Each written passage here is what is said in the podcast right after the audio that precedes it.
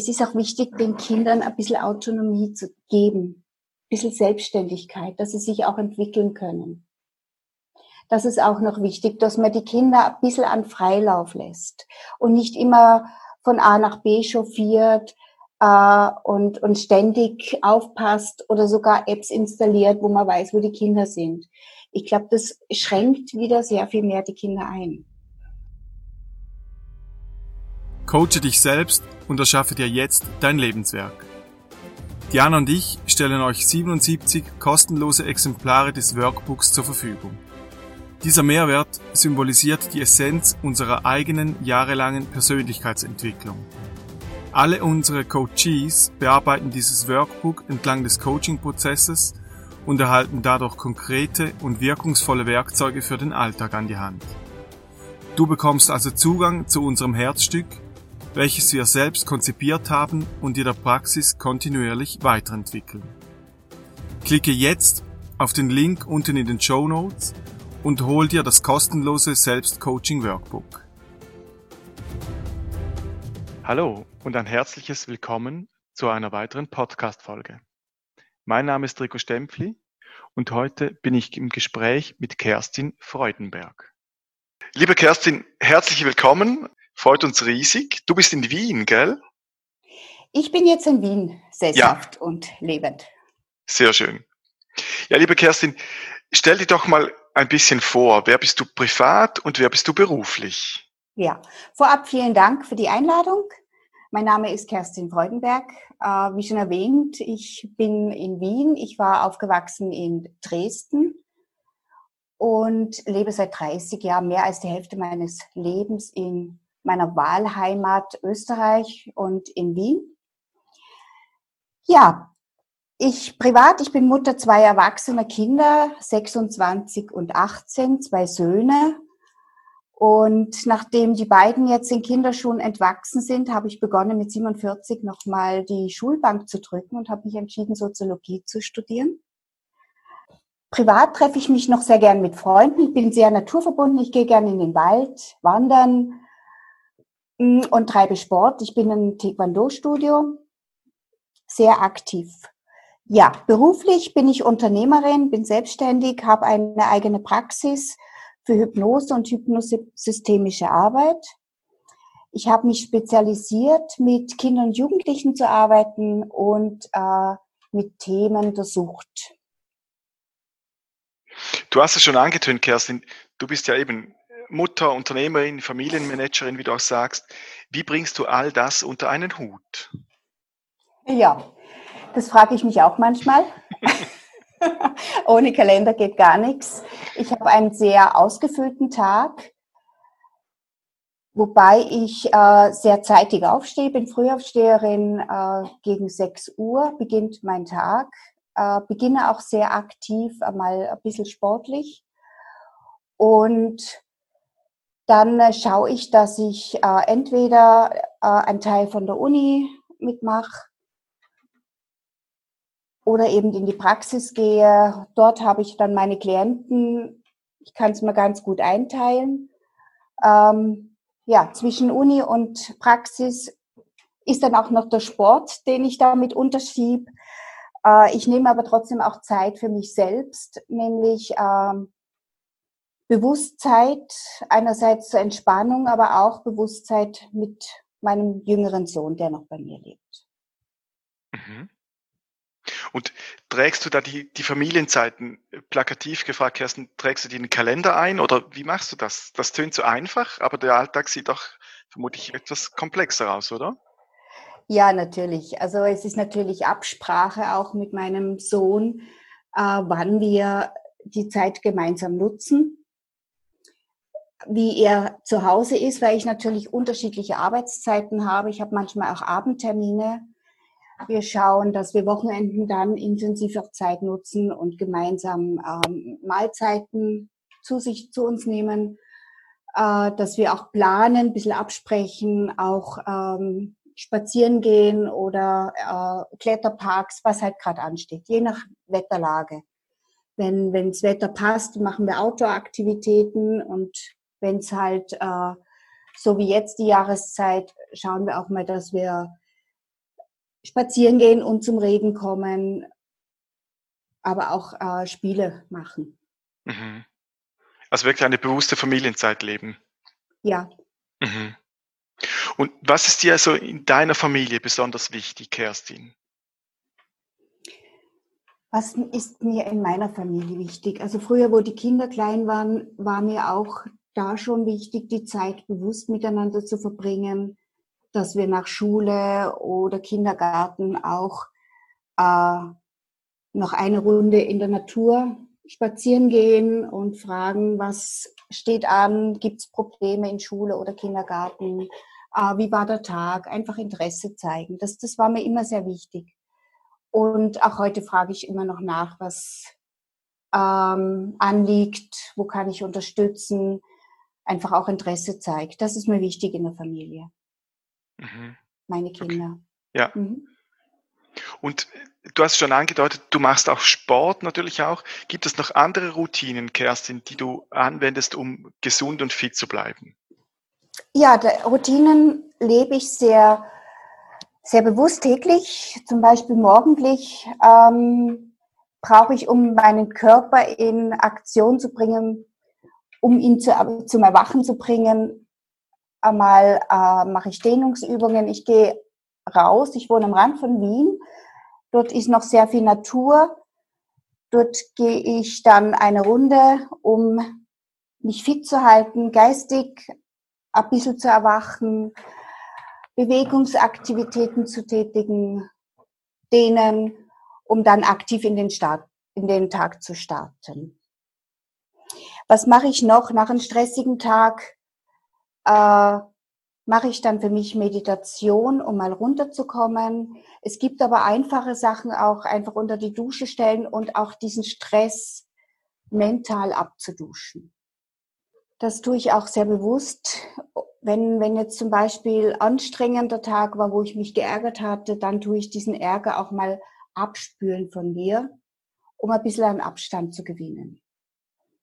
Und schaue, dass ich mir auch hier häuslich äh, es angenehm wie möglich äh, den Raum schaffe von Kerzel und Duft, um hier wirklich auch in die Entspannungsphase zu kommen.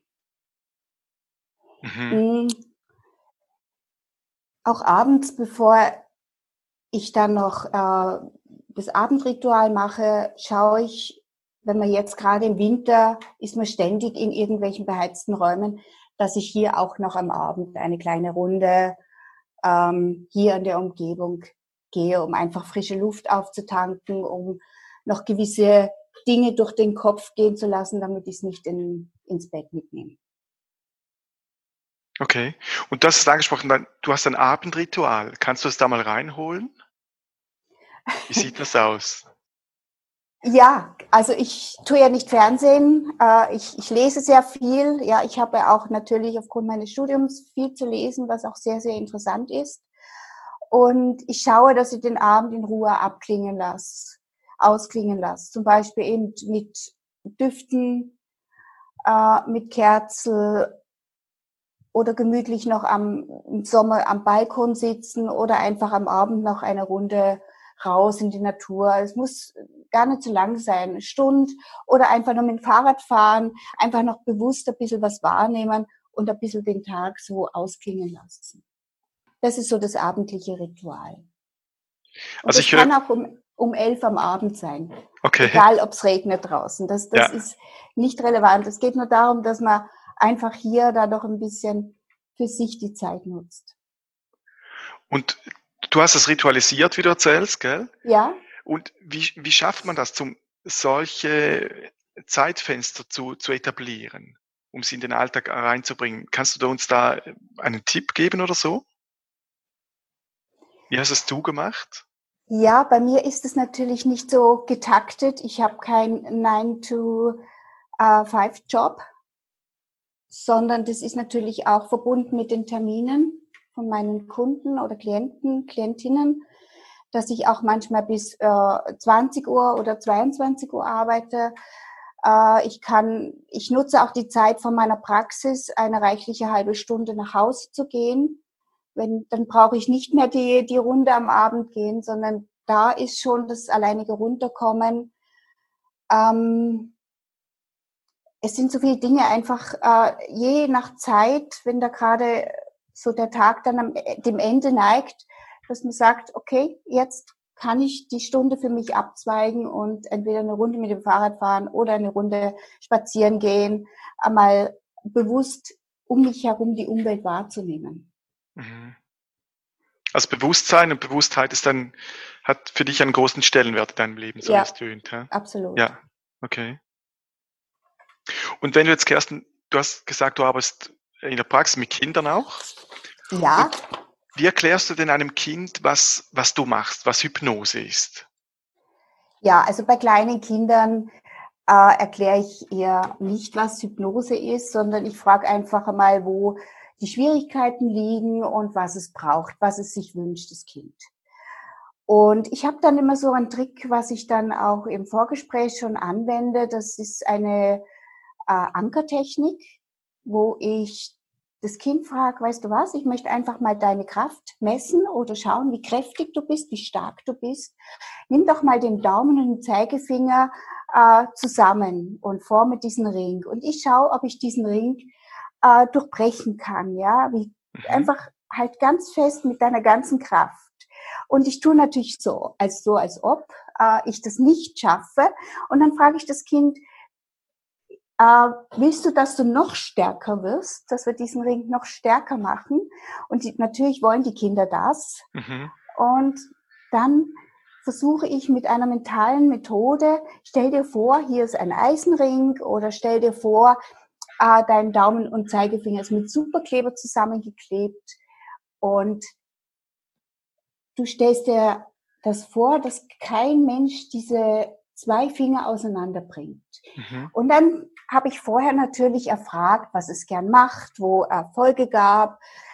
Und das baue ich dann mit ein und sag, das, was der gut getan hat, das legst du noch mit in diesen Kraftring zwischen Daumen und Zeigefinger. Dieses Gefühl hältst du ganz fest. Und dann kann man diesen Test machen. Und das funktioniert wirklich gut, dass die Kinder, ohne sich viel anzustrengen, hier einfach dann diese mentale Stärke spüren. Mhm. Und das ist schon ein guter Einstieg, dass ich erklären kann, siehst du, und mit solchen Techniken tue ich spielerisch arbeiten. Und wir können einsteigen in einen Film, den du selbst gemacht hast und den du auch selbst dann verändern kannst. Willst du das?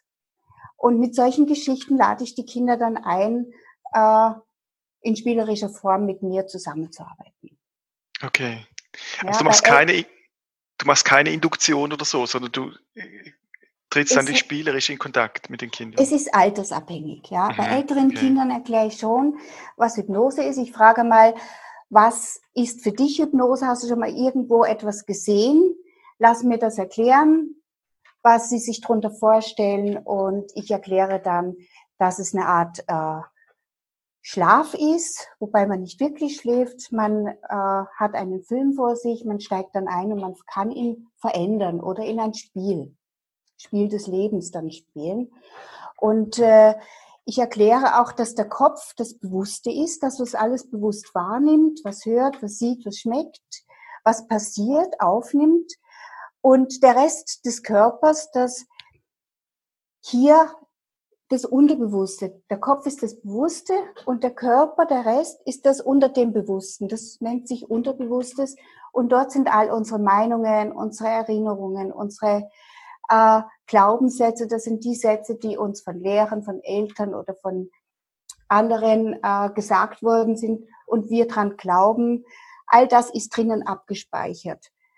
Und auch wenn Erfahrungen negativ waren, zum Beispiel mit Angst, wo wir mal Angst gehabt hatten, das ist halt auch darin gespeichert. Und wir können uns nicht mehr bewusst dran erinnern. Der Kopf, der weiß es nicht mehr so genau.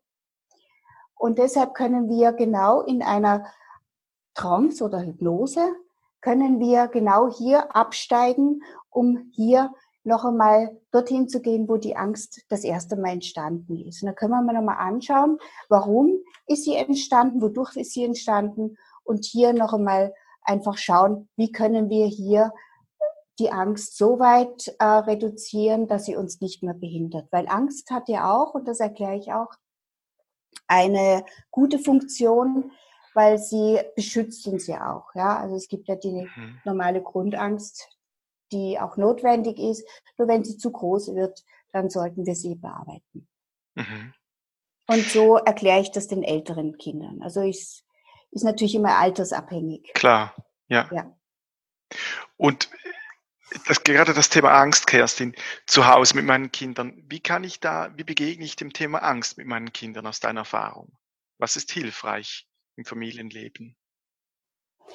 Ja, es gibt die ganz normalen Entwicklungsängste, ja, angefangen von Trennungsangst, äh, diese Gespensterangst, die ganz normal ist, ja.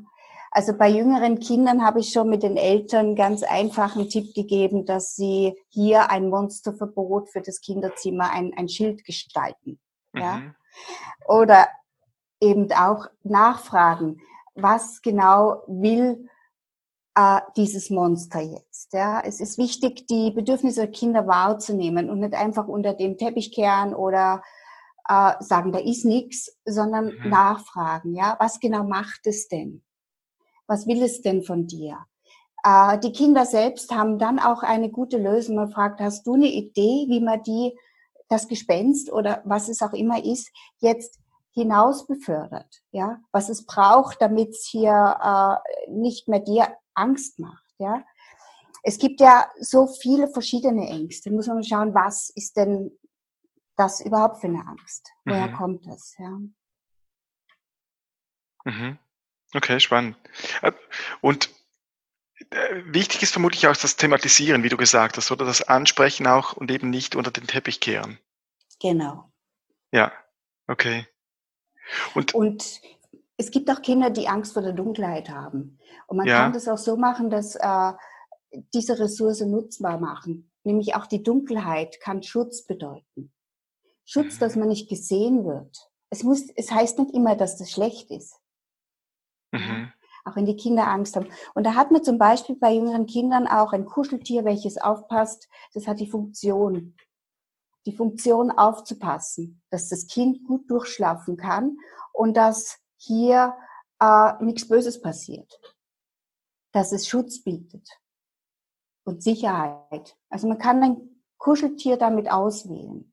Oder ein Haustier, im imaginäres Haustier. Das einen beschützt dann auch.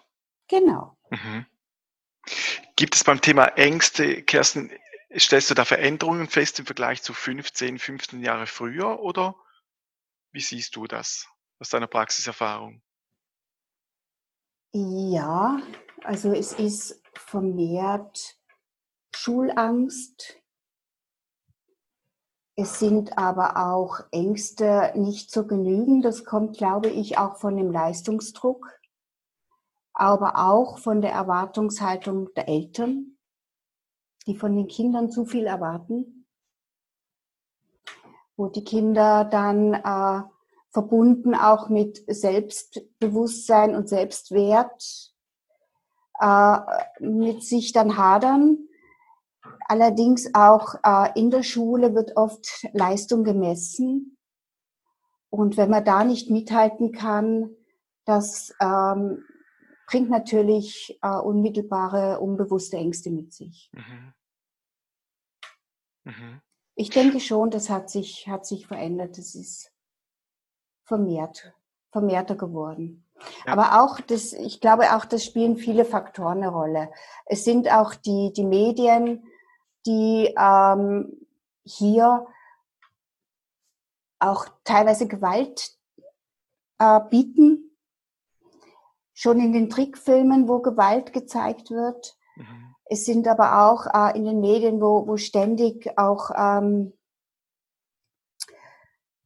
wo die Kinder reinkippen, wo ständige Anforderungen sind, wo sie dann einfach nicht mehr gewachsen sind. Mhm. Und, und, sich und auch kann, drinnen verlieren. Ja. Und wie kann ich da als Eltern mein Kind äh, begleiten, Kerstin, in solchen Situationen mit Leistungsdruck, mit diesen ganzen Thema, das in der Schule aufkommt. Was ist so deine Erfahrung? Was ist sehr hilfreich für die Kinder in solchen Situationen? Also wichtig ist, dass man den Kindern einmal Sicherheit bietet, dass man zuhört und äh, es wichtig nimmt, Interesse zeigt.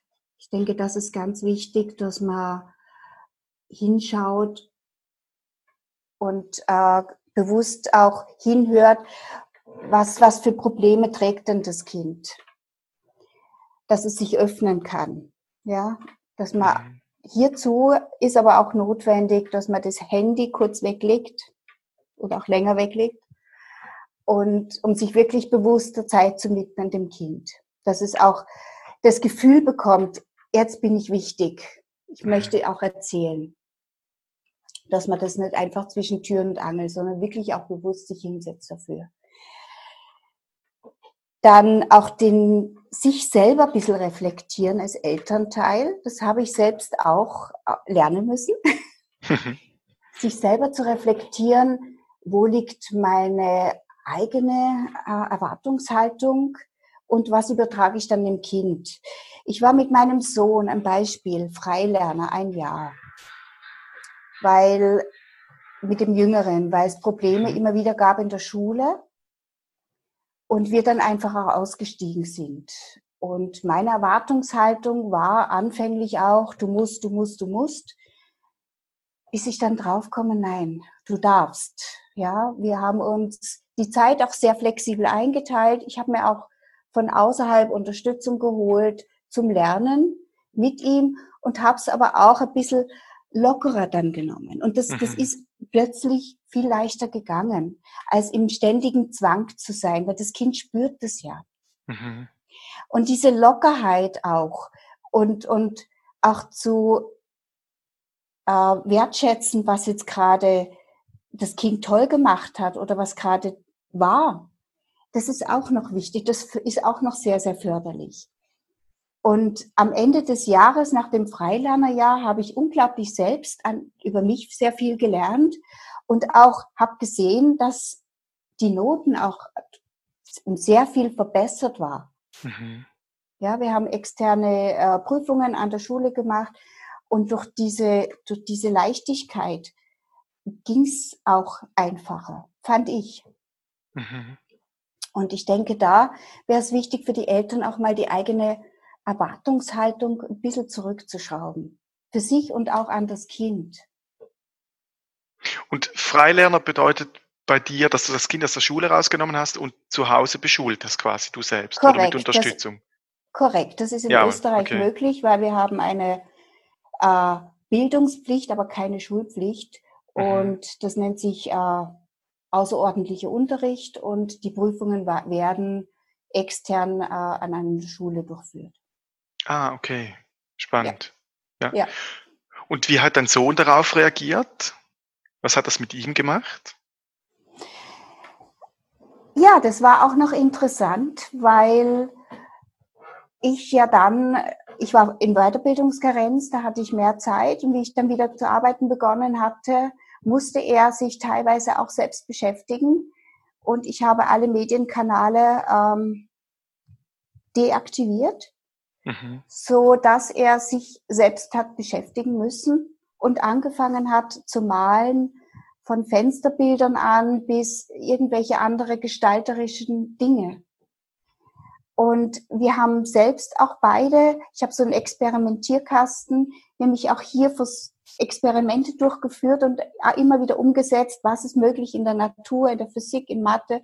Und das war für mich auch nochmal ein eigener Lernprozess. Ja, aber er hat dadurch sehr viel mitnehmen können, weil er selbst wieder kreativ worden, geworden ist.